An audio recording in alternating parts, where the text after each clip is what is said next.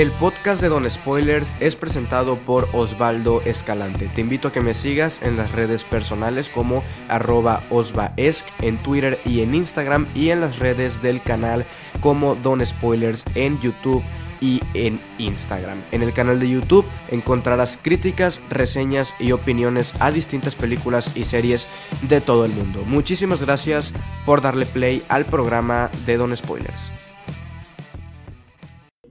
Así es amigos, estamos en un nuevo podcast. En esta ocasión vamos a hablar sobre Joker, una película que personalmente es la más esperada o la que más esperé durante casi todo el año 2019.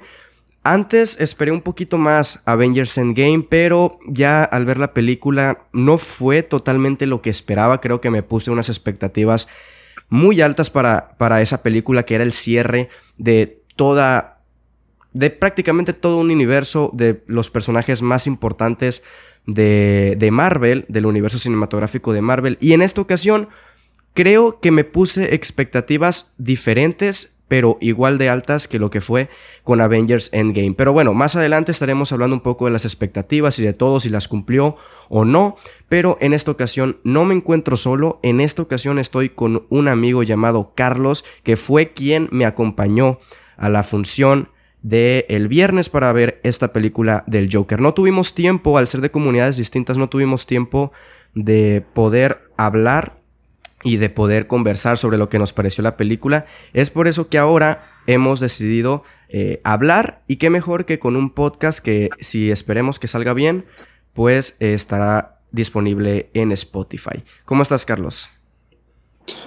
Muy bien, nos va. ¿Tú? Perfecto, aquí estamos y antes que nada, eh, esto lo estamos grabando a distancia, por lo cual si en algunos momentos, eh, por, ejemplo, uno tarda en responder o cosas así, es porque no estamos al lado, sino que la información tiene que llegar al, al otro extremo de la comunidad casi. Y pues eh, es por eso que si en algunos momentos se escucha un poquito trabado, cosas así, pues les pido que nos tengan un poquito de paciencia. Así que, bueno, comenzando con la película del Joker, quiero que me digas a grandes rasgos, muy, muy a grandes rasgos, a ti qué es lo que te, lo que te pareció para iniciar con la conversación. Pues a mí me gustó mucho, creo que en mi top personal por el momento está hasta arriba. Eh, de lo que he visto, creo que a la fecha es una, la mejor película del año. Eh, aún faltan algunos estrenos que, quiero ver. Eso puede cambiar todavía, pero eh, creo que esta película puso la vara un poco alto. Eh, y pues he escuchado que muchos dicen ya la tildan de obra maestra. no voy a decir eso porque no estoy seguro aún si la voy a catalogar como tal, pero por lo menos sé que es una obra de arte. Sí, yo de hecho en mi video de YouTube que eh, ya tienen un video en el canal sin spoilers, en esta ocasión hay que avisar que va a ser con spoilers, así que si no has visto la película, pues te invito a que lo escuches este podcast después o si prefieres y no te importa arruinar un poco tu experiencia a la hora de ver la película, pues puedes continuar aquí. En la miniatura de ese video yo dije que, bueno, en la miniatura lo puse más que nada por cuestiones de, de llamar la atención. Lo considero un poco sí, pero en el video en ningún momento la menciono, pero sí lo puse en la miniatura. Y puse que era una obra maestra. Em, son palabras mayores decir que es una obra maestra porque estaría, no vamos a decir compitiendo porque las películas no tienen por qué competir, pero sí se estarían eh, muchas personas, y me incluyo, a veces es imposible eh, dejar de comparar cosas y creo que ya pues estarían comparando con cosas y películas muy, muy buenas que sí podrían marcar un antes y un después, pero no sé qué opinas tú, pero al igual que tú, yo sí pienso que por el momento es la mejor película. del 2019 y faltan, todavía faltan, eh, por ejemplo, de... Algunos estrenos que prometen. Ajá, de Irishman le tengo ganas. Luego está, por ejemplo, la del Camino. Mm, no creo que sea una película tan importante como lo es Joker y lo que pueda causar y generar. Pero sí es una película que espero mucho. Y tal vez no sea la mejor, pero puede, puede si le echan ganas superar por lo menos en mis favoritas, que eso ya es un poco más subjetivo. Luego podemos hacer un pequeño top también eh, para que la gente sepa más o menos cuáles estamos poniendo en nuestros primeros eh, puestos de las películas que hemos visto. Pero Joker me pareció fantástica. Yo salí del cine, no sé si me viste, pero así agarrándome el cabello porque no sabía, no sabía. De hecho te lo agarraste como en cuatro escenas de la película. Neta. Y en una estuviste a punto de gritar, pero algo te detuvo, no sé qué sucedió. Sí, güey, no, la neta es que estuvo muy cañona la experiencia. Creo que junto a Once Upon a Time in Hollywood, que la viste tú, ¿verdad? Sí. Ok.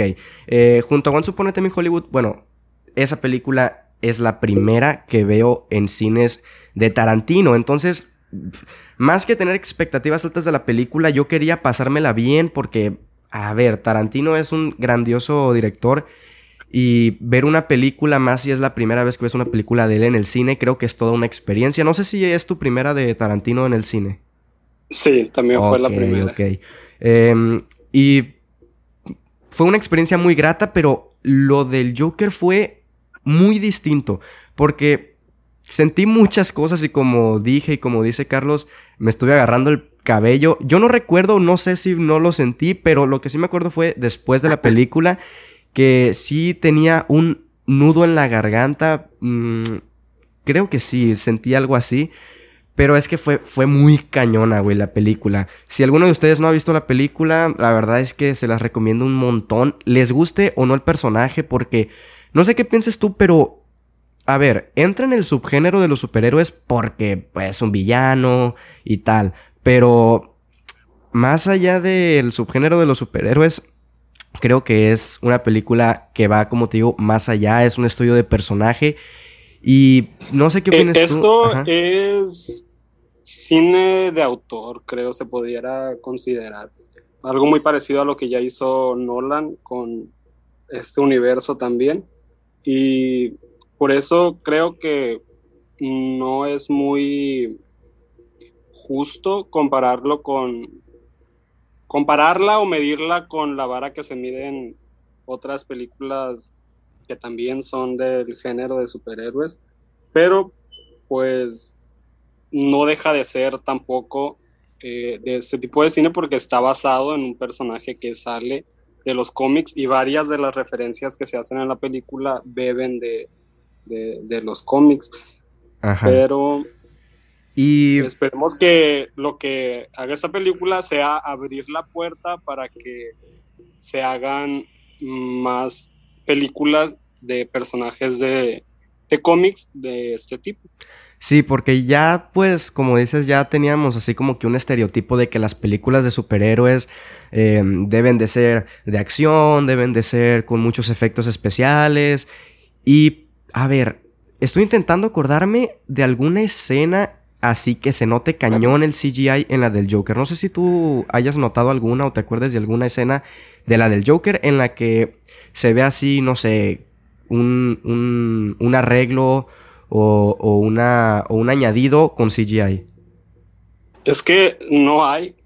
Bueno, no estoy seguro, no he visto detrás de, de escenas, pero estoy casi seguro que hasta las escenas de fuego es fuego real. Todo, todo se mira demasiado orgánico. Pues no creo que, se hayan usado efectos eh, especiales, pantallas verdes para, para, para algo, pues. Sí, y esto pues... Yo pienso que así se siente, pues, pero quién sabe. Sí, sí, pues eh, yo no la he visto otra vez. Eh, no sé si tú ya la volviste a ver. No. Ok. Sí, entonces andamos con lo primero que vimos en el cine. Entonces, probablemente se nos pasó algo, probablemente no. Pero sí se ve muy, muy real. Todas, por no... bueno, la mayoría por no decir todas, por no estar seguros. Pero no vi algún así, alguna modificación cañona de CGI que te recuerde a películas como, pues, no sé, a ver, por decir la más reciente, Avengers Endgame, que es un festín de CGI, un festín de... Visualmente es fantástica, pero es diferente. Porque, a ver, Avengers Endgame es visualmente chingoncísima, hablando en el sentido, pues, de las explosiones, acá se ve bien chingón, los vatos que vuelan o cosas así.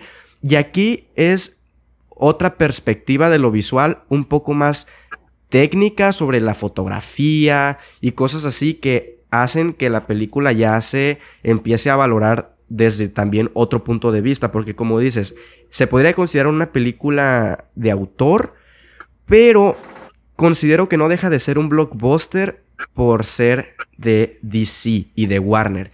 Y también es una película muy comercial porque se estrenó en todos lados en la misma fecha y cuando una película busca pues recaudar dinero y busca ser comercial, también se estrena en este tipo de... O sea, que se estrenan en la misma fecha. Por ejemplo, la de Once Upon a Time, creo que no se estrenó a las mismas fechas. Creo que en Estados Unidos se estrenó antes, como un mes antes, güey. Ya estaba pirata en internet cuando aquí ni se estrenaba. Entonces, ya está muy cañón ese pedo. Pero vamos a meternos un poco en la trama y en el tema del guion de la película. ¿Por qué? Porque, a ver, más o menos cuéntanos eh, de qué trata la película con spoilers. Con spoilers. Ajá, sí, o sea, eh, ¿qué es lo que pasa con el, con el... O sea, haznos un resumen de la película, lo más breve que puedas, pero puedes incluir spoilers. Pues creo que la película es muy clara en lo que quiere transmitir. Es el descenso a la locura de un hombre, que es Arthur Fleck, y cómo va llegando a ella. Y pues en pocas palabras, eso es lo que, lo que te cuenta la película. Y no sé, creo que los spoilers van a ir saliendo conforme vayamos hablando. Ok, sí, perfecto. Por ejemplo, en la trama tenemos eh, pues que Arthur Fleck es una persona que pues tiene problemas mentales, encima es pobre el cabrón, o sea, no tiene posibilidades de nada en, en la ciudad y le quitan los medicamentos y ahí es cuando empieza, como dices tú, a descender en la locura y a abrazar este lado de él que al final es lo que lo hace feliz. Es lo que nos dan a entender, que ser el Joker, ser un villano, ser un monstruo, es lo que hace feliz a Arthur Fleck. Y bueno, pues sí, a grandes rasgos y sin hacer pues muchos spoilers, es de lo que trata la película.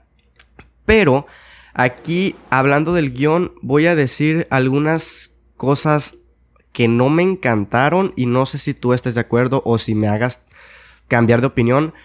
Pero lo que no me gustó, bueno, no es que no me haya gustado, porque la película me encantó. Antes de, entrar a, los puntos que no te gustaron, me gustaría decir algo del guion. Ok. Eh, que para mi sorpresa hubo más giros de los que yo esperaba, o hubo momentos que me sorprendieron dentro de la película que yo no esperaba. Cuando miré el tráiler, di por hecho que era... Uh, que ya sabía lo que iba a suceder y lo que iba a ver y iba con el fin de, disfrutar en una versión más extendida lo que ya había dado el tráiler, que era eh, la actuación de Phoenix y la fotografía y la banda sonora. No, no me esperaba varios giros que sucedieron, pues, y creo que ese es un mérito que tiene la película.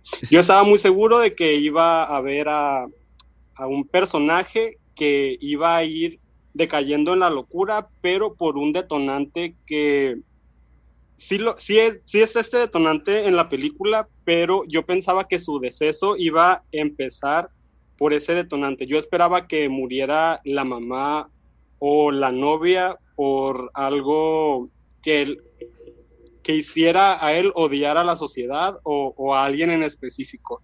Y no desde, el, desde la primera toma, desde que inicia la película, él ya está, en, ya, ya está en una decadencia bastante marcada. Entonces, desde que inició la película, a mí ya, ya me sorprendió y me di cuenta que no era todo lo que yo ya había dado por hecho que iba a ser. Sí, güey, yo también pensaba así de que, por ejemplo, sobre todo en el segundo tráiler ya ves que está la escena en la que la mamá está enferma y aparece una parte del programa del, de, Murray en la que presenta su video y se burla de él. Sí, sí te acuerdas, ¿verdad? Sí. Pues cuando salió eso, eh, la película sí tira para allá de, ah, o sea, de ser una crítica contra la sociedad, pero como dices tú, estos giros estuvieron bien chingones. Por ejemplo, el de la morra, güey, el de la novia, no me lo esperaba para nada. A ver, mmm, por ejemplo. Yo, yo tampoco me esperaba ese giro, pero lo agradecí bastante, porque me estaba pareciendo que no encajaba con la película que estaba viendo. Exacto. Me, estaba sacando mucho de la película porque no se me hacía tan orgánico como todo, todos los demás elementos que estábamos viendo. Entonces cuando llegó el punto en que se revela eh, esto que solo está sucediendo en su cabeza, yo dije, uff, gracias que, que, iba a esto, a contar esto, porque, porque me estaba haciendo demasiado ruido que estuviera sucediendo de la manera en que estaba sucediendo. Sí, no sé si te refieres a lo mismo que yo, pero se miraba bien falsa la manera en que los dos personajes se llevaban. O sea, como de que lo conoces en un elevador, se hacen un gesto y ya, güey, o sea, se enamora. una mujer que descubre que le está siguiendo y te dice, me estaba siguiendo y tú le dices, sí, y ella te dice, ok, ven a mi departamento. Besémonos. sale. Es como que, como que no, pues. Ajá. Eh, y yo en ese momento sí estaba ah, como que muy pendiente de lo que podría pasar y sí decía así como de que, damn, si esto sigue así, no me va a gustar la película porque se miraba muy como que muy forzado pues.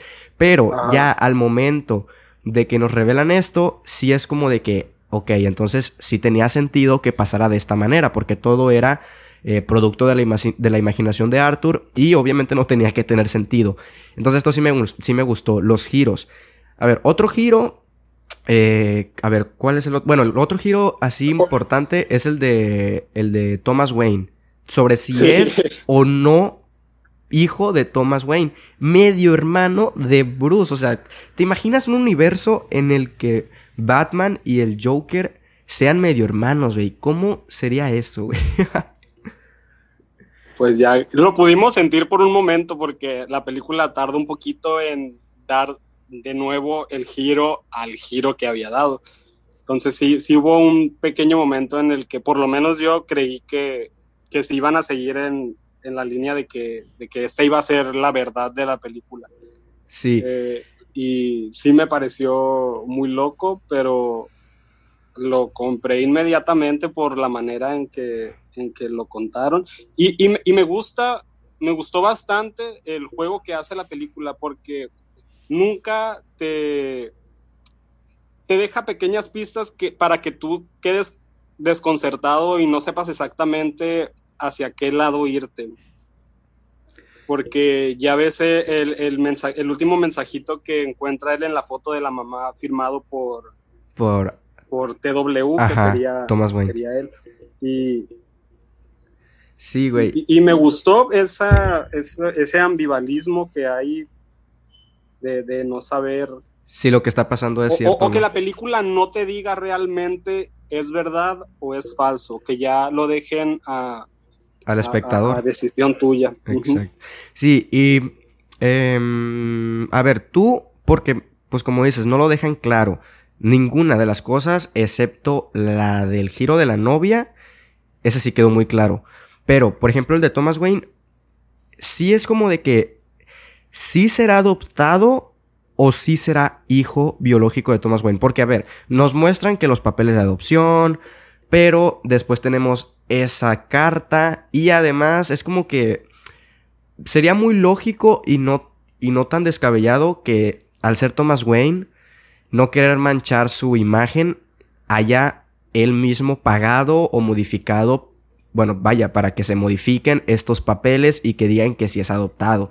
No sé tú si te, si, si te haya sido pues con que sí es adoptado y ya ni modo, o si pienses que, que, que podría haber una posibilidad de que sí es hijo biológico. Bueno, antes de contestar esa pregunta, voy a aclarar de una vez que de aquí en adelante todo lo que hable en cuanto a interpretaciones van a ser algo muy personal o como yo decidí ver la película, porque estuve viendo hace poco que eh, en entrevistas el director dijo que justamente esa era una de las finalidades de la película, que cada quien pudiera elegir como que su propia versión. Ok, ok. Y bueno, dicho eso, en mi versión personal, yo prefiero creer que es un hijo adoptivo de... O sea, que no es hijo de Thomas Wayne. Ok, ok. Y así ya se, se, seguiría manteniendo eh, este misterio de, de, de, dónde viene el Joker, pues de dónde salió, al no saber nada de sus padres ni de... Sí, porque... O sea, seguiríamos sin conocer realmente un origen. Ajá, porque de hecho creo que es la primer película que, bueno, al tratarse de origen, es, es la primera en la que se menciona, por ejemplo, el nombre. Por ejemplo, en la de Heath Ledger no se menciona el nombre, ¿verdad? O sea, dicen Guasón nada más, Joker. y, y, él cuenta varios orígenes, pero cuenta varios, pues es, es, como una broma que él mismo hace ah, sí. toda la película. Sí, que la de las cicatrices, ¿no? Algo así. De la boca. bueno, ya iba a decir algo del final, pero pues mejor lo guardamos para el final. Ok, ok. Eh, bueno, a ver, sí, esa era una de las, de las cuestiones, el tema de los giros, si eran ciertos o no algunos, otros, otros no. Pero aquí viene algo que personalmente no me encantó de la película y creo que es lo único, así en general, con una eh, frase, es que se me hace la película que el director y el guionista, que es el que le ayudó a Todd Phillips, que creo que se llama Scott Silver o algo así, em, se me hace que la película es muy demasiado explicativa. O sea, como que no sé si sea su intención, a lo mejor y nos quieren pues en algunos momentos sí darnos a entender algo, pero se me hace que es como que toma mucho que el espectador no sabe. Eh, no sé si sea únicamente yo, pero por ejemplo, en la escena de cuando nos muestran que al final eh, no, no se conocía la, la novia y el Arthur, ya ves que se pasan los flashbacks sin la, o sea, únicamente Arthur, solo. Ahí sí fue como de que Mm, creo que ya habíamos entendido cuando la morra, que se me olvida el nombre de la actriz o del personaje, se da cuenta que está Arthur en su sala y no lo conoce, como que dice, tú eres el que vive en la esquina del apartamento, ¿no? Y, no sé qué.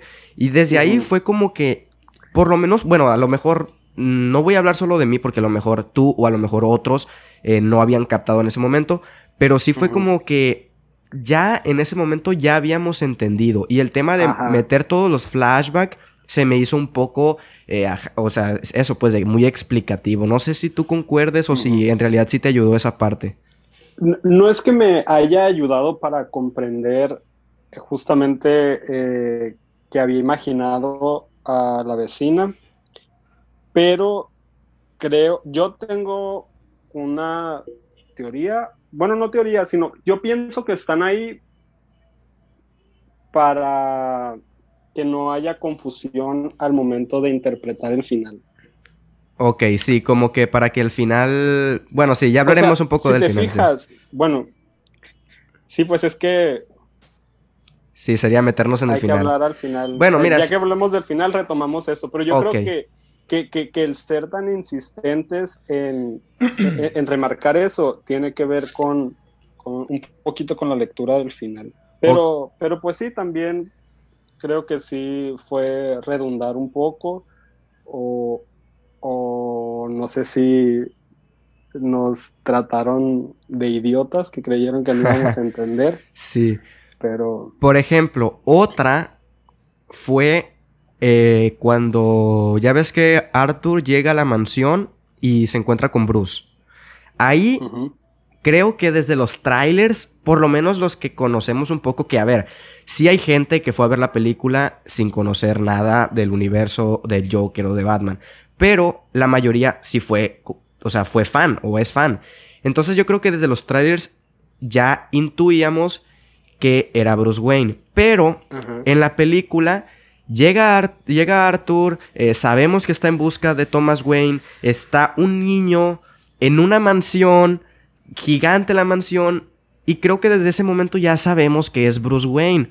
Y luego creo que está además ese diálogo también de ¿cómo te llamas? Bruce Wayne. No sé si escuchaste en la sala cuando dijeron eso. Hubo unas, unas muchachas de enfrente que dijeron, wow, wow, es Bruce, es Batman, güey, es Batman. y a ver, sí, sí las entiendo, pues es, emoción. Pero yo creo que eso también fue un poco sobre explicativo porque yo creo que ya sabíamos que era Bruce Wayne. Y si bien es como ya no es tan sutil como otras cosas de la película. Ajá, sí, pues sí. pero no sé, yo por lo menos hay, y no solamente en estas películas, sino en, en, otras muchas, hay momentos de que no ameritan decir ciertas cosas porque tú ya lo adivinaste o tú ya lo dedujiste con, con, otros elementos que están eh, en el entorno. Pero hay veces que, que, el escucharlo, la confirmación, le sube como unas dos o tres rayas de epicidad. Bueno, sí, sí. Y, y si eso ya, ya en voz y con de repente le metes un plus de música, son los momentos que, que no sé, que por lo menos a mí me, me erizan la piel y, y me deja, de, hecho, esa escena para mí es una de las más emotivas de la película, que yo casi, que, casi lloraba. Ok. E, e, en, ese, en ese encuentro, pues se me hizo algo muy, que, muy Algo que me gustó precisamente en esa misma escena es cuando llega Alfred. Ya ves que llega un, un, pues parece ser un mayordomo. No nos dicen que es Alfred. En ningún momento nos dicen que es Alfred, pero por la edad, por cómo llega a cuidarlo, intuimos que es Alfred. Y entonces le da también pues este tema de misterio y pues que también nos dejen a nosotros eh, como que pues decir si sí es o no. Entonces eso de Alfred me gustó porque en ningún momento escuché a las muchachas de enfrente decir, ah, es Alfred. Entonces, sí fue ahí como que, digo, er, yo creo que era muy obvio, por el más que nada por el tema de la edad, pues porque, pues cuando Bruce ya es Batman, pues Alfred ya es anciano, y ahí tiene unos que 40, 45 años más o menos, el, el que la hace de Alfred. Entonces, eso sí me gustó y es contrastante a lo anterior de Bruce Wayne. Pero, eh, bueno, ya que habías dicho sobre la escena emotiva, ¿esa fue tu escena más emotiva, la de esa, en la que dicen eso? Eh, no, no mi escena más emotiva que más me haya emocionado, sino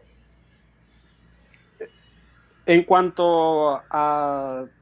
Se me hizo muy tierna, pues. Ok, dime cuál es la que más te así de a ver, porque es que se sienten muchas cosas, pero vamos a entrar como que en temas escena de con las la que Yo casi me paro y aplaudo en el cine. Ajá, sí, sí, sí, de eso, de eso. Primero de eso, luego hablemos de la que te gustó. Bueno, esa implica lo que te gustó más. Y luego en la que te sentiste más incómodo. Pero primero vamos a hacer uno y uno, así que primero dime tu emotiva. Si es en la que casi te paras y aplaudes y la chingada. Pues yo creo que va a ser la misma de casi todos el momento de la sonrisa sangrienta. Oh, Yo creo que es una imagen que se vuelve icónica al instante. Es el momento para mí más poderoso de la película y se me hizo, me causó mucha impresión que esa escena con un solo actor, pero por todo lo que simboliza me hiciera, en mí causara casi el mismo efecto que causó la batalla final de Endgame. Ok, ok, ok. para mí, yo la, yo, la emoción que, que experimenté, pues, fue, fue muy, muy parecida, pues. Y de un lado estaba viendo a un montón de actores en una escena que yo creo que la más va esperada a quedar ya ahí para dentro de la cultura popular con esta escena que estaba en los hombros de un solo actor pues Ajá, sí. y por eso aparte se me hace Y o sea, mucho más impresionante Exacto, porque chécate, en una, como dices, hay un montón de actores. Es una escena que por lo menos el diálogo de Avengers Assemble todos estábamos esperando. Y por otro lado, tenemos a un solo actor que lo único que está haciendo es bailar arriba de una patrulla y después hacerse una sonrisa con la sangre que tiene en la boca. O sea, guáchate lo, contra- lo contra- contrastante que es y causan lo mismo, o sea, la misma emoción, o sea, porque en uno tenemos... ah, es que son cosas distintas, pero pues como sí, dices, sí, sí. Son, son completamente distintas no ni siquiera comparo las escenas solo estoy comparando lo que hacen sentir o por lo menos lo que a mí me hicieron Sí, sentir sí, a mí también. Sí, Y- estuvo muy cañón esa escena. muy- Entonces, para complo- complementar, esa también fue la escena en la que yo casi me paro de pie y aplaudo, porque la neta estuvo chingoncísima, güey. Yo pensaba que ahí, te juro, te dije, faltan como dos minutos de película, te dije. Y dije, esta va a ser ya la última escena y ya lo que resta van a ser créditos. Si no, nos sorprenden luego con la muerte de los padres de Bruce Wayne. ¿Qué opinas de eso? ¿Se te hizo que estuvo de más o te gustó? Eh, a mí me gustó, de, de hecho me gustó mucho la forma en que lo conectaron. Ya lo veía venir desde el tráiler, que no la forma en que iba a suceder, pero desde el tráiler se ve la, una escena rápida del cine. Yo, yo ya estaba casi seguro de que íbamos a ver la, la muerte de, de, los papás de Bruce, pero, pero a mí sí me gustó. Sí, a mí también me gustó, pero esto creo que es lo que cierra mis puntos malos, que también tiene que ver un poco con el guion. Y es... A ver, bueno, no sé si tenga que ver... Bueno, me imagino que sí, es, es, es parte del guion. ¿Cómo siendo tú la persona más poderosa de la ciudad, estás en un cine con tu hijo y tu esposa y sales por la puerta donde está todo el disturbio, sin Alfred, sin un chofer, sin un guardaespaldas. O sea, eso sí se me hizo que... A ver, la escena estuvo chingona. Pero esos son los, no sé si llamarlos agujeros de guion o lagunas, pero sí es como de que... O libertades que se toman para llegar a... a Ajá, sí, punto. como que lo hacen lo más fácil que pudieron haber hecho. Y, pero ya la escena final, pues sí estuvo chido. Así lo de que llega el payaso y le dice, eh, tienes lo que mereces o algo así le dice. Y ya le mata a los papás y el pobre Bruce ahí se queda sin poder hacer nada. Esa escena sí estuvo chido. Y creo que es lo que eh, termina con, mis, con lo que menos me encantó de la película. Esta escena que pues te digo, a mí sí me gustó, pero eso fue lo que no me convenció tanto. ¿Cómo llegaron a ella? Ajá, ¿No te cómo llegaron. Luego, tenemos el final, que ya, pues para que ah, termines también el punto que dijiste. El final. A ver. Matan a los papás y de repente corta, ¿no? La escena corta y nos mandan a lo que, pues, todos intuimos que es Arkham Asylum. Con Arthur Fleck medicándose al parecer o hablando con la psiquiatra y se empieza a reír y le dice la psiquiatra que sí, de que se ríe y ahí es el punto clave. Le dice, "Me estaba acordando de un chiste o estaba haciendo un chiste." ¿Qué es lo que dice? No me acuerdo. Mm, Sí, que estaba pensando en un Ok, chiste. sí, estaba pensando en un chiste y le dice, ¿puedes contármelo? Y, e- y luego él le dice, no lo entenderías. Aquí sale Arthur con los pies eh, ensangrentados, dejando manchas de sangre por donde camina y nos da a entender que mató a la psiquiatra. Aquí es la pregunta clave. El chiste, porque al, al momento en el que dice estaba pensando en un chiste, se nos pone una un flash así Un rápido shot. de la escena en la que Bruce está parado ahí viendo a sus papás muertos. papás. Entonces nos dan a entender, todo esto fue el chiste o el chiste vendría siendo algo que les dice a cuando los va a matar. pronto hablaremos sobre lo de Murray, que no hemos hablado de esa escena, güey, de todo eso y estuvo bien chingón. Pero eh, podría ser el chiste de que no lo entenderías es que simple y sencillamente te va a matar. Entonces, esa es la cuestión que nos deja. Si todo fue una alucinación o si no fue una, alucinación. ¿Tú qué piensas? yo estaba, ahorita que, estábamos hablando de, las películas de Nolan y de cómo ese Joker de Heath Ledger siempre bromeaba con su origen. Cada vez decía un origen diferente. de dónde venían sus cicatrices y todo eso. Entonces, muchos están diciendo que el Joker se está burlando de la audiencia, que porque está dando a entender que, que nos jugó una broma, pues, que nos contó otro origen que realmente no existe. Es lo que he estado leyendo, pues, pero a mí esa explicación no me convence ni me gusta y creo que la misma película eh, desmiente o hace difícil tomar como verdadera la idea de que todo sucedió en la mente de, Arthur. Sí, porque... ¿Por qué? Ok, dilo tú, dilo tú. ok.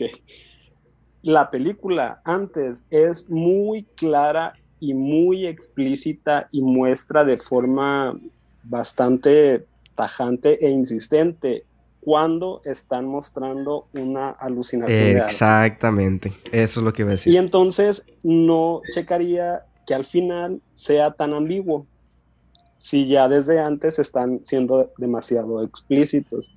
Entonces también otra cosa es que hay algo en la que hay algo que tienen en común todas estas como visiones, no, como estas alucinaciones, de él. Y eso todo lo que tienen en común es que todo lo que sucede en ellas es positivo para él. Como Murray diciéndole que siempre quiso un hijo como él, la chica aceptándolo, besándolo, diciéndole que no le importa que él haya seguido. Cuando están mirando el cartel del asesinato en la calle, ella le dice, es lo que se merecían. O sea, todas estas alucinaciones tienen connotaciones positivas para él. Entonces, si la película fuera una gran alucinación, ¿por qué si él lo que más buscaba era, era la, felicidad, el cariño de un padre, ¿por qué iba a alucinar que Thomas Wayne lo rechaza? Exacto. Porque hay una escena donde la mamá le dice, él le dice que va a ser comediante y la mamá le dice, no tienes que ser, tienes que dar que gracioso. Entonces, ¿por qué él iba a imaginar que la mamá le está diciendo eso si él es dueño de su, de su alucinación y debería de verlo todo positivo? Ajá. Aparte, lo que creamos o no, personalmente me parecería, he escuchado que a algunos les parecería un buen final eso, pero a mí no, güey. O sea, a mí que todo haya sido una alucinación, sinceramente me parecería un mal final. No sé tú qué opinas. O sea, como que. Ah, sería. Todo, todo una alucinación, güey. Todo lo que vimos. Sí, es uno de los finales más clichés y más patéticos que se han visto desde hace mucho tiempo. Ya no sería ni original, no sería ni sorprendente, o sea que no tendría razón de ser para haberlo puesto. No sé, para mí sería un final demasiado tonto. Sí, a mí también. Creo que. Pero, pero, pero, pero. Ok te digo, siempre hay que respetar para quienes les funcione este final o, los convenza o, lo crean bueno. Sí, sí, pues ya, ya cada quien tiene su, su final adecuado. El mío y el tuyo, el de nosotros aquí, pues es ese que sí haya sido verdadero. Y pues como dices, sí me parece que la película fue muy muy explícita cuando era una alucinación y cuando no era una alucinación.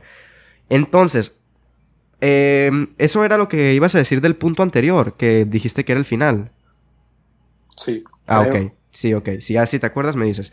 Hablemos rápidamente, porque todavía hay algunos puntos, de eh, el, cuando está el show de Murray, güey. Que es cuando vemos, no sé si, bueno, antes, cuando estaban las escaleras, pero esa fue la escena bien, bien, donde está con el traje, está maquillado, que entró así, güey, bailando, besando a la señora. Güey, me pareció magnífico eso, güey. Me encantó un chorro cómo llega besando a la, señora, güey, y así pues, bailando. después de tantos ensayos que hizo el pobre. Ajá, sí, güey. Y, y sí me causaba así como. Sí me imponía, la verdad. Joaquín Phoenix se impone, güey, así con, con el traje, con el maquillaje. Y me gusta mucho este aspecto del Joker, este diseño. Y. Bueno, toda la escena me pareció fantástico desde que... Güey, es que tiene comedia la película, pero está chida la comedia, güey. Cuando, cuando le dice que va a que saca la libreta y luego le dice toc toc y le dice el Murray, para esto tenías que sacar la libreta, no sé qué. No, güey, me gustó mucho la, la comedia. Y luego, no sé tú, pero me veía venir la muerte de Murray, pero al mismo tiempo me chocó, güey, me chocó un chorro.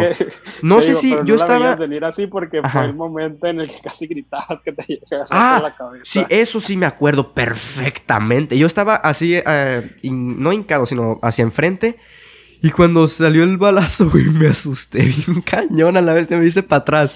Pero sí, estuvo estuvo muy chida esa escena. ¿Tú te la esperabas? Mm, no, me esperaba que lo matara, pero pensé que iba a durar más la escena. Pues también cuando de repente le dispara. Sí, y luego que, y luego que le dispara otra vez en el pecho ya que está muerto. Bueno, ok, ya hablamos un poco sobre la película y todo. Ahora, sobre Joaquín Phoenix, güey. Me parece fantástico, güey. Toda la actuación de, de, Joaquín Phoenix me gustó un montón.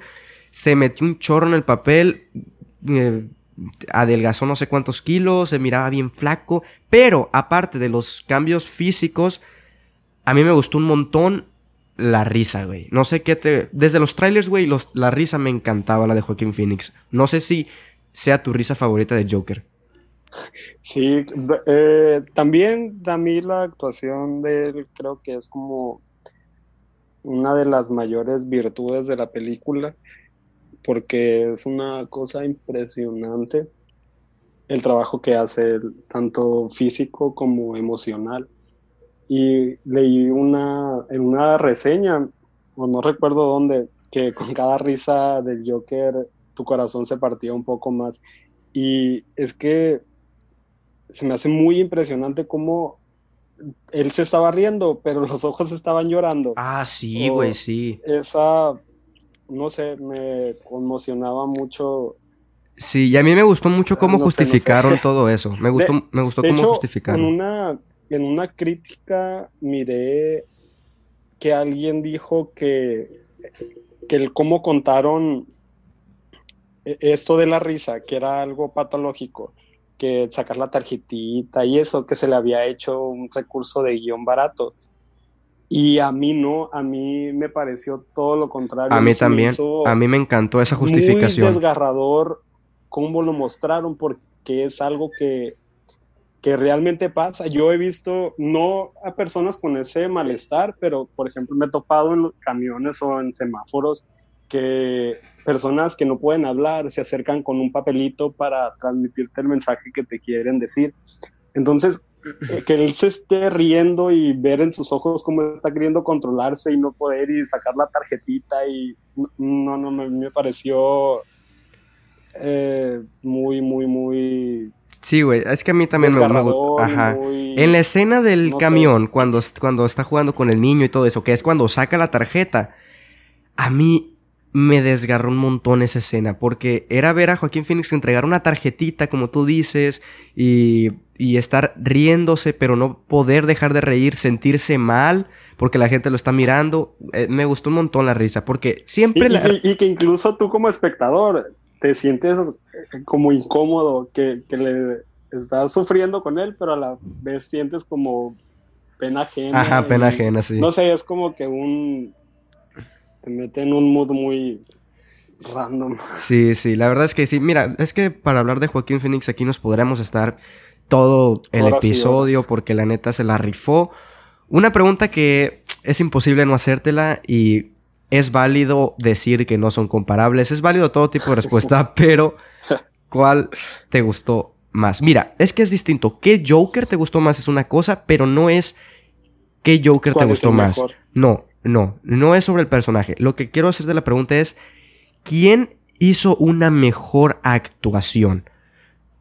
¿Heath Ledger o Joaquín Phoenix? Es que hasta esa pregunta es... Es que no comparable porque es muy diferente el tiempo en pantalla de Joaquín Phoenix, que son prácticamente dos horas, y el tiempo que tiene Heath Ledger, que aunque sea un villano y una actuación impresionante, sigue siendo como que... Sí, pues la, película es de Batman. La película es de Batman. Pero, y luego también cada aparición de Heath Ledger es muy impresionante porque él ya viendo al Joker de Heath Ledger se podría creer que si tuvo un génesis parecido o diferente al de Joaquín Phoenix, el de él sucedió hace mucho. Él ya está demasiado asumido y tiene, tiene puras escenas de, de, locura, de desquicio total. Entonces, por eso sí, yo la primera vez como que, no hay forma de comparar. Ajá, yo la primera vez que vi la de, Dark Knight, cuando veía al Joker, la neta sí me cagaba, güey. La primera vez que lo vi, o sea, me daba miedo ese Joker de Heath Ledger. Y aquí no da miedo, sino que pues te causa inquietud, te causa incomodidad, hasta cierto punto asco en algunas ocasiones. Más que nada Arthur, no tanto el Joker. Pero es que es eso, pues en esta ocasión más que ser una película del Joker, también me parece una película más de Arthur Fleck, porque al Joker lo vemos muy poco en pantalla siendo Joker Joker. Y Arthur Fleck, pues es al que más tenemos en pantalla. Pero bueno, era una simple pregunta porque es imposible no hacer esa pregunta. Ya sabía que ninguno de los dos íbamos a poder dar una, una, una, vaya, una respuesta clara, concreta. Pero bueno, ahora eh, vamos a hacer un pequeño espacio para introducir un pequeño audio y una pequeña eh, opinión sobre lo que les pareció a mis amigos de Geek Week Radio, unos amigos de Argentina, así que un saludo hasta allá. Les, damos, les voy a poner aquí el audio sobre qué opinan ellos de esta película. ¿Cómo está mi amigo Osva de Don't Spoilers? Acá con los chicos de Geek Week les mandamos un saludo muy grande desde Argentina. Y queríamos hablar, obviamente, de Joker. ¿Qué película por el amor de Satanás? dirigida por Todd Phillips, protagonizada obviamente, ni hay que decirlo, por el único, el one and only Joaquín Phoenix. ¡Wow! ¿Qué, qué performance. Nosotros cuando fuimos al cine fuimos sin expectativa alguna. Decidimos no ver ningún avance, ninguna promo, tratamos de no ver ni siquiera las gráficas. Obviamente fue imposible evitar los carteles por todos lados, pero no vimos ningún trailer, eso, eso es seguro. Así que fuimos esperando nada. Fuimos esperando nada y nos llevamos todo, nos llevamos todo. Salimos de esa película nerviosos, eh, impacientes, inquietos. Es una película que te inquieta, está diseñada desde la fotografía y la dirección para inquietarte. Eh, los movimientos de cámara constantes, cuando es un, cuando estamos hablando de un personaje sano mentalmente, un Thomas Wayne, por ejemplo. Así, ah, aparece Thomas Wayne, que no es un dato menor. Aparece Batman. Eh, spoiler alert. Vemos la famosa escena una vez más de los padres de Batman siendo asesinados en el callejón. Esto un poco que medio como que me nos importó muy poco porque el Joker es tan bueno que nos importa nada a Batman. Ese niño podría haber sido cualquier niño, no importa que sea Bruce Wayne. Hay una historia con Bruce Wayne en la película, pero no importa, no quiero meterme mucho en el territorio spoilers porque no es lo que quiero hacer. Lo que quiero hacer es apreciar y elogiar a Todd Phillips por saber mostrar a Joaquín Phoenix. Eh, por hacerte pensar como audiencia, porque no solamente te da un Joker excelente, sino que también eh, te hace pensar, porque en la película tenés secuencias reales que ocurren y hay secuencias que no ocurren, hay secuencias que fueron producto de la imaginación, son secuencias oníricas, productos de la imaginación de eh, Arthur Fleck, que es el personaje de Joker, Joaquín Phoenix. Entonces el tipo está imaginando cosas y nosotros las vemos pasar.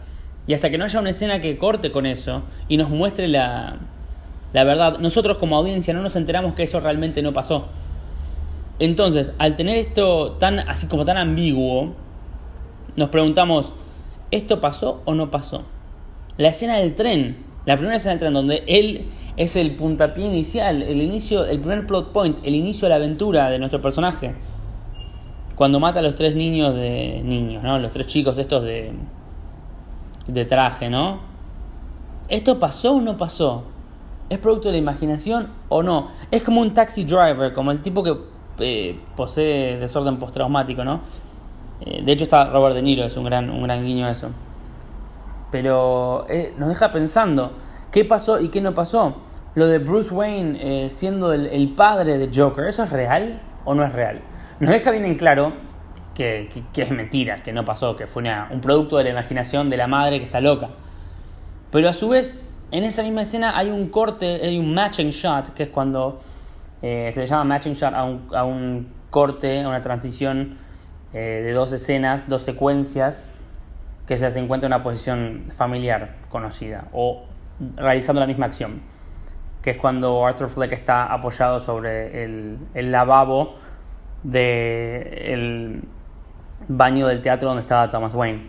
Y después cortamos a Arthur Fleck apoyado sobre el lavabo de su casa. Entonces nos preguntamos si eso realmente pasó y fue simplemente una elipsis de tiempo, una transición, o si fue realmente una, una transición de lo real de lo ficticio a lo real. Entonces es una película que no solamente es excelente, está bien actuada, está bien dirigida, eh, el vestuario es excelente, este nuevo, nueva, ¿cómo se dice? Esta nueva imagen de Joker es excelente. No solamente nos da eso, sino que también nos hace pensar, es un thriller psicológico tanto para la audiencia como para los actores, para todos. Eh, es una película que te deja inquieto, que cuando la cámara se empieza a mover y tiene un efecto de cámara en mano súper movido, eh, te genera inquietud, te genera impaciencia, crees que la cámara se estabilice. Y se estabiliza cuando el personaje está acuerdo o cuando vemos a un personaje cuerdo, sano mentalmente. Y bueno, por supuesto, eh, voy a finalizar diciendo que es una de las mejores películas de los últimos años en cuanto a character study. Es una película índica, es una película completamente psicológica, no necesita de grandes explosiones, ni CGI, ni autos volando por todos lados. Si bien la escena final hay como un despliegue de producción importante, la película es mucho más psicológica, es más neuronal, no va a las explosiones, va al corazón, va a la mente. ¿Qué pasa cuando pones, esta creo que es la hipótesis que tuvieron en la reunión de producción cuando dijeron, vamos a hacer Joker, ¿cómo la hacemos bien? Ok, ¿Qué pasa cuando pones a una persona con problemas en una sociedad que lo quiere ver morir? You get what you fucking deserve. Excelente. Excelente Joker, excelente película. Bueno, pues ahí está. Eh, lamentablemente no se lo puedo enseñar a Carlos, así que no podremos opinar así muy a fondo porque este audio pues lo habré puesto en edición. Pero en pocas palabras, Carlos también eh, la, la lavan, dicen que es una genial película, que Joaquín Phoenix está magnífico y yo concuerdo totalmente con ellos. Así que si quieren saber más de ellos, si quieren escuchar sus programas, también se están pasando a Spotify.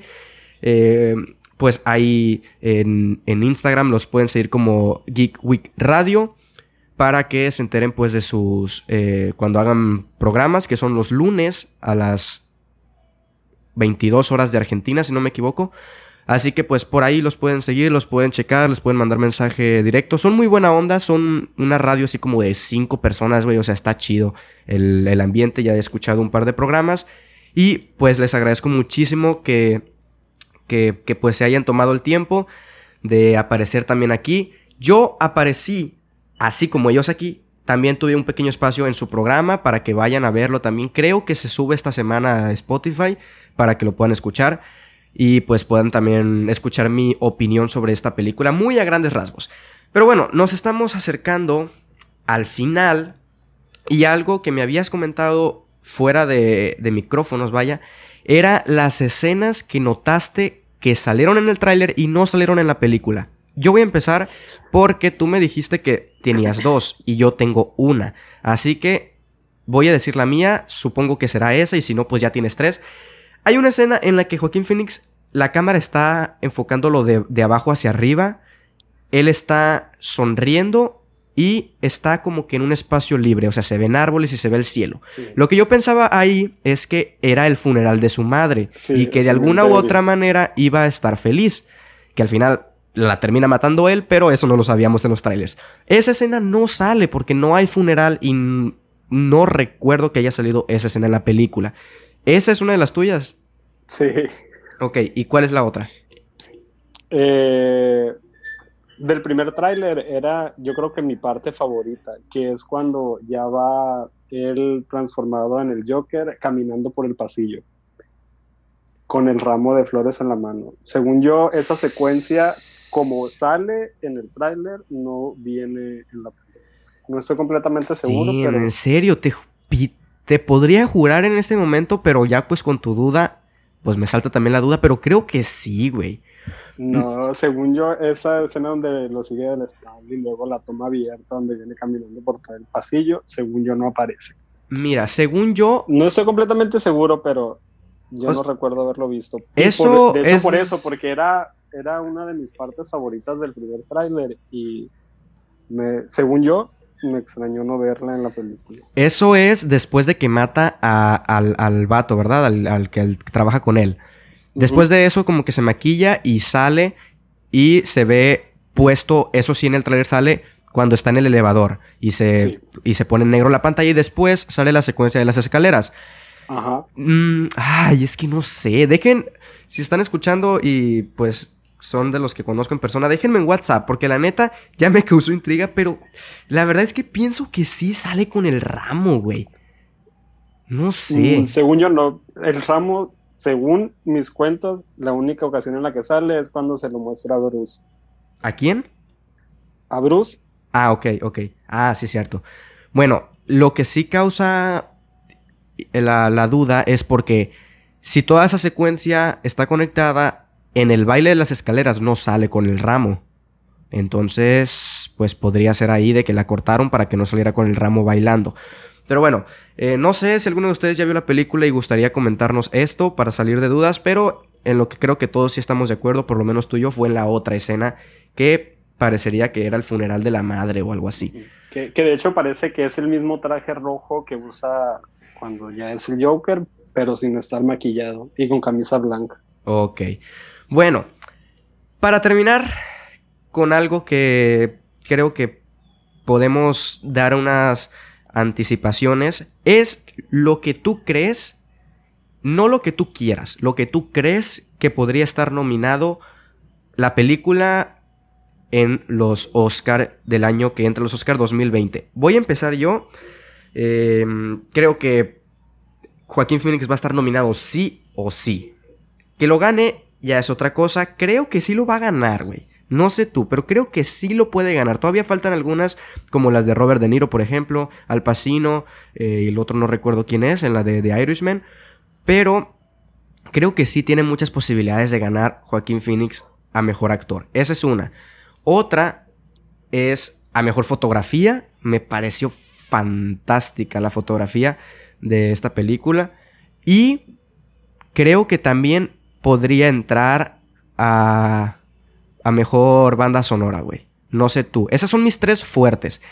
Me gustaría que entrara a mejor película, pero sinceramente no creo, güey, que entre a mejor película.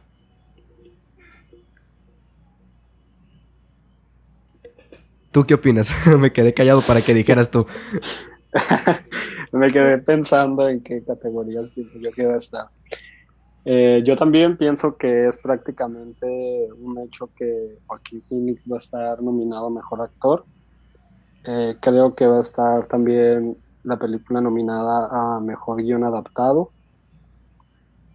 Eh, creo que también la música va a estar nominada.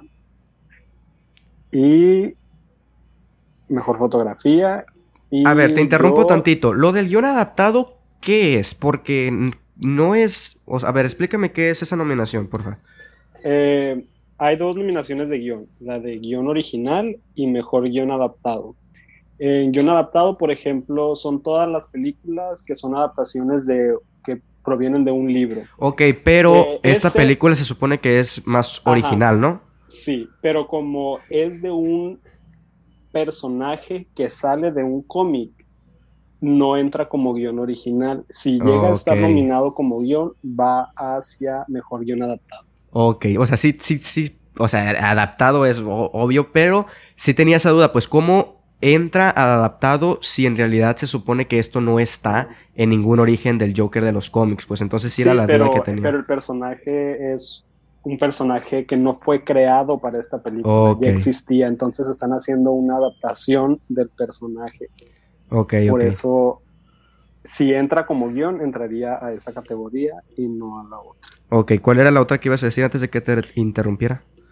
Que yo sí creo que van a estar nominados tanto Top Phillips como mejor director y la película como mejor película. Neta, wow, yo no sé, güey. Es que esos son los más fuertes, ¿no? Prácticamente junto a mejor actor son los más fuertes de los Oscar.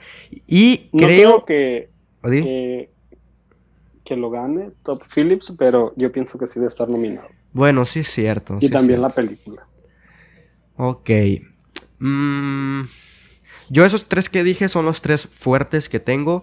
Y, y sí, así como que el, el, el, gallo sería a mejor película. Pero no, sé, es que está muy cañón.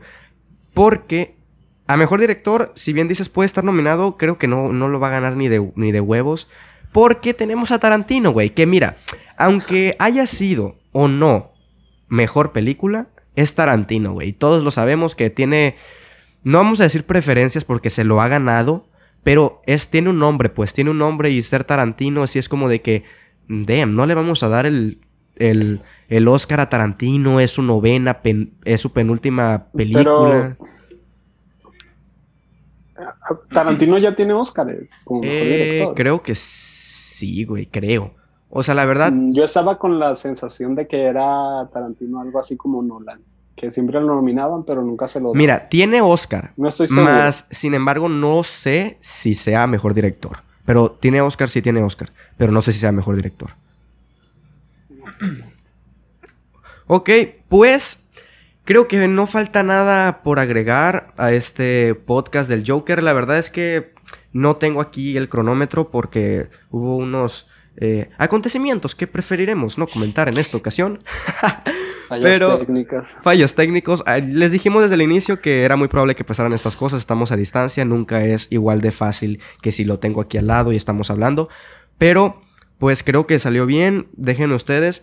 Y pues espero que te lo hayas pasado bien, Carlos. La verdad es creo que fue una plática chida, fue una plática dinámica, amena. Y espero que no sea la última vez que, que estás por aquí en el podcast. Esperemos que no. Porque pues sí me la pasé chido y, y, sí hemos tenido así pues como que gustos en común y creo que podemos seguir aquí hablando de películas y si a ti te parece pues también... el rey. El... comentamos. ¿Cuál? el rey. Ah, el rey. Bueno, es que yo no la estoy esperando, güey. La voy a ver. La voy a ver para hacerle un podcast y probablemente un video porque pues tengo que generar contenido. Pero eh, pero sí, aquí estaremos y pues esperemos que sigamos. Eh, muchísimas gracias a todos los que se quedaron aquí hasta el final del podcast. Y, y, de nuevo muchas gracias a Carlos. No sé si tengas algo que añadir. No, nada. Ok, pues esto ha sido todo. Muchísimas gracias y nos vemos en un próximo episodio. Adiós. El podcast de Don Spoilers es presentado por Osvaldo Escalante. Te invito a que me sigas en las redes personales como arroba osvaesc en Twitter y en Instagram y en las redes del canal como Don Spoilers en YouTube y en Instagram. En el canal de YouTube encontrarás críticas, reseñas y opiniones a distintas películas y series de todo el mundo. Muchísimas gracias por darle play al programa de Don Spoilers.